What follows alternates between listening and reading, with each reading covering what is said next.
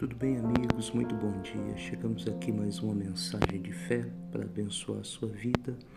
Eu quero falar com você hoje uma coisa importante, que quando nós começamos um projeto, quando colocamos algo no papel, nós temos que entender que todo começo ele é difícil, todo começo ele é desafiador. A Bíblia diz aqui em Gênesis capítulo 1, versículo 1, diz assim, ó: no princípio criou Deus os céus e a terra. Lendo assim, parece que foi tudo muito fácil, muito simples. No princípio, Deus criou e pronto. Não, não. Olha como estava. A terra era sem forma e vazia, e havia trevas sobre a face do abismo. Então, observe: havia projeto, havia no coração de Deus o desejo do que realizar. E a Bíblia diz que qual era a condição o que, que Deus tinha diante dele? Uma terra sem forma, vazia e com trevas. Ou seja, não tinha nada concreto ainda, não tinha nada pronto. Então, o que, que aconteceu? Aonde que começou a mudança? Observe o que a Bíblia diz aqui na continuação. E o Espírito de Deus se movia sobre a face das águas.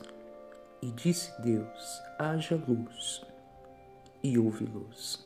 E viu Deus que era boa luz, e fez Deus separação entre luz e trevas. Olha só que coisa importante para nós. Aqui a mensagem começa a clarear para nós.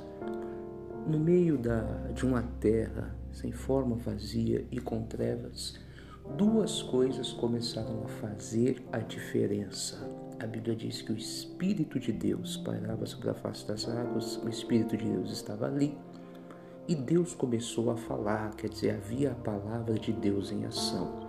Então eu quero chamar a sua atenção para isso aqui que é muito importante.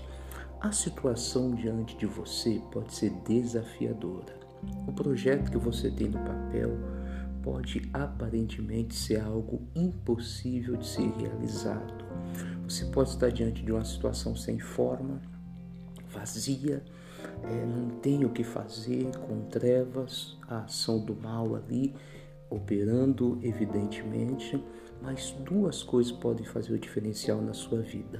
Se você tiver o Espírito de Deus, como lá havia, e se você tiver a palavra contigo, você pode mudar toda a situação.